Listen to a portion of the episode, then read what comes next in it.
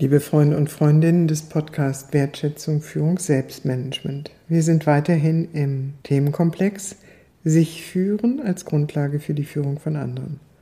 Und dieses Mal möchte ich mich dem Aspekt zuwenden, dass es darum geht, die eigene Gestaltungsmacht zu entdecken. Der Begriff Macht ist in unserer Gesellschaft eher tabuisiert. Die, die die Macht haben, sprechen nicht darüber und die, die keine Macht bei sich sehen, kritisieren die anderen, die Macht haben. Doch das ist eine sehr enge und sehr begrenzte Perspektive. Denn Macht hat jeder. Macht ist eine Energie, die uns zur Verfügung steht, die gleichwohl roh ist und geschliffen werden muss, so dass man mit ihr in einer Weise umgeht, die das Leben fördert und nicht behindert. Betrachten wir diesen Komplex unseres Umganges mit Macht, dann gibt es zwei Irrtümer, die am Weg lauern. Der eine ist, wir hätten keine Macht und der andere ist, wir hätten die Macht.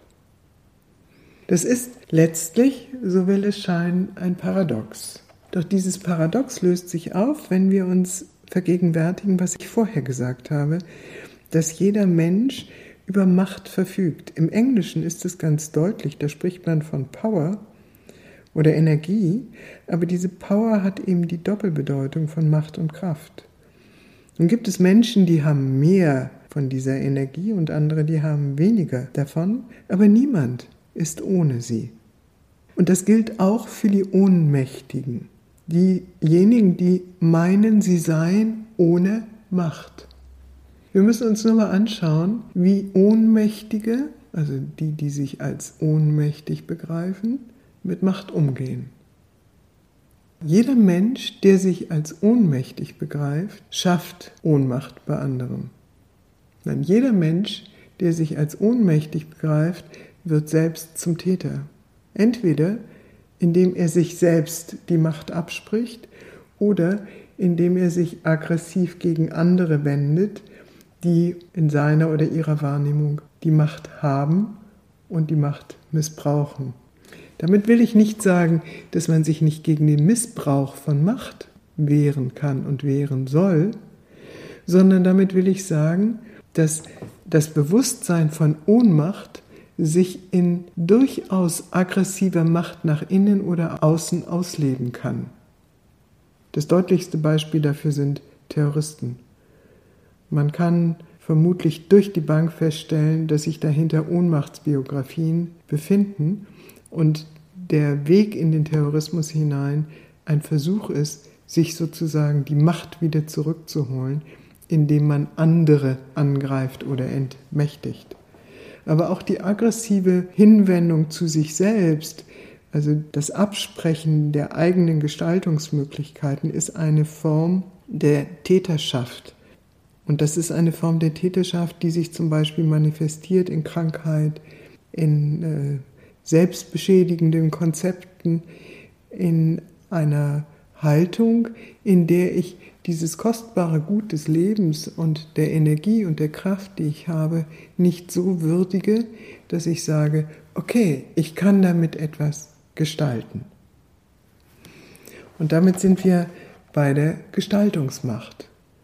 Wenn ich nicht meine eigene Macht annehme und würdige, forme und einsetze, dann kann ich nicht an der Gestaltung der gesellschaftlichen Verhältnisse mitwirken, egal in welcher Situation ich gerade unterwegs bin. Ich hatte vorhin erwähnt, dass es einen zweiten Irrtum gibt. Und der zweite Irrtum ist die Vorstellung, ich sei der Herr, die Herrin meines Lebens und könne dieses so bestimmen, wie es meinen Konzepten und Ideen entspricht. Das ist in der Sprache der Psychoanalyse gesprochen der Allmachtskomplex.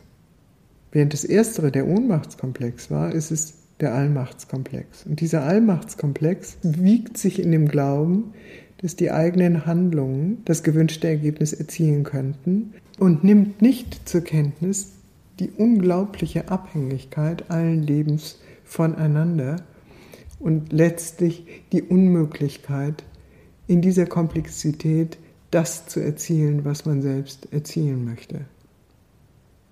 Menschen, die diesem Allmachtskomplex anhängen, und er findet sich sicherlich häufiger unter Männern als unter Frauen, während Frauen mehr zu dem Ohnmachtskomplex neigen, Männer, die diesem Allmachtskomplex anhängen, können dann, oder Menschen können dann sehr unvermittelt etwas erleben, was man als Wirklichkeitseinbruch bezeichnen könnte.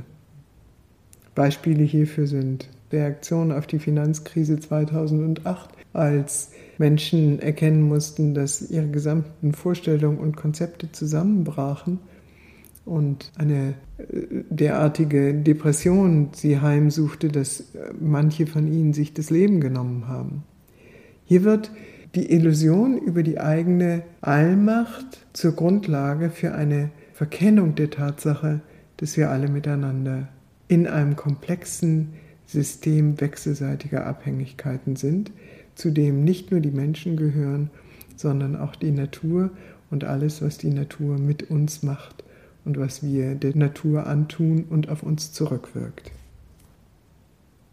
Eine Anregung, ich möchte Sie einladen, einfach mal zu gucken, wo sind Sie unterwegs? Neigen Sie mehr dazu, sich als ohne Macht zu erleben oder neigen Sie mehr dazu, sich als sehr machtvoll, vielleicht sogar allmächtig zu erleben?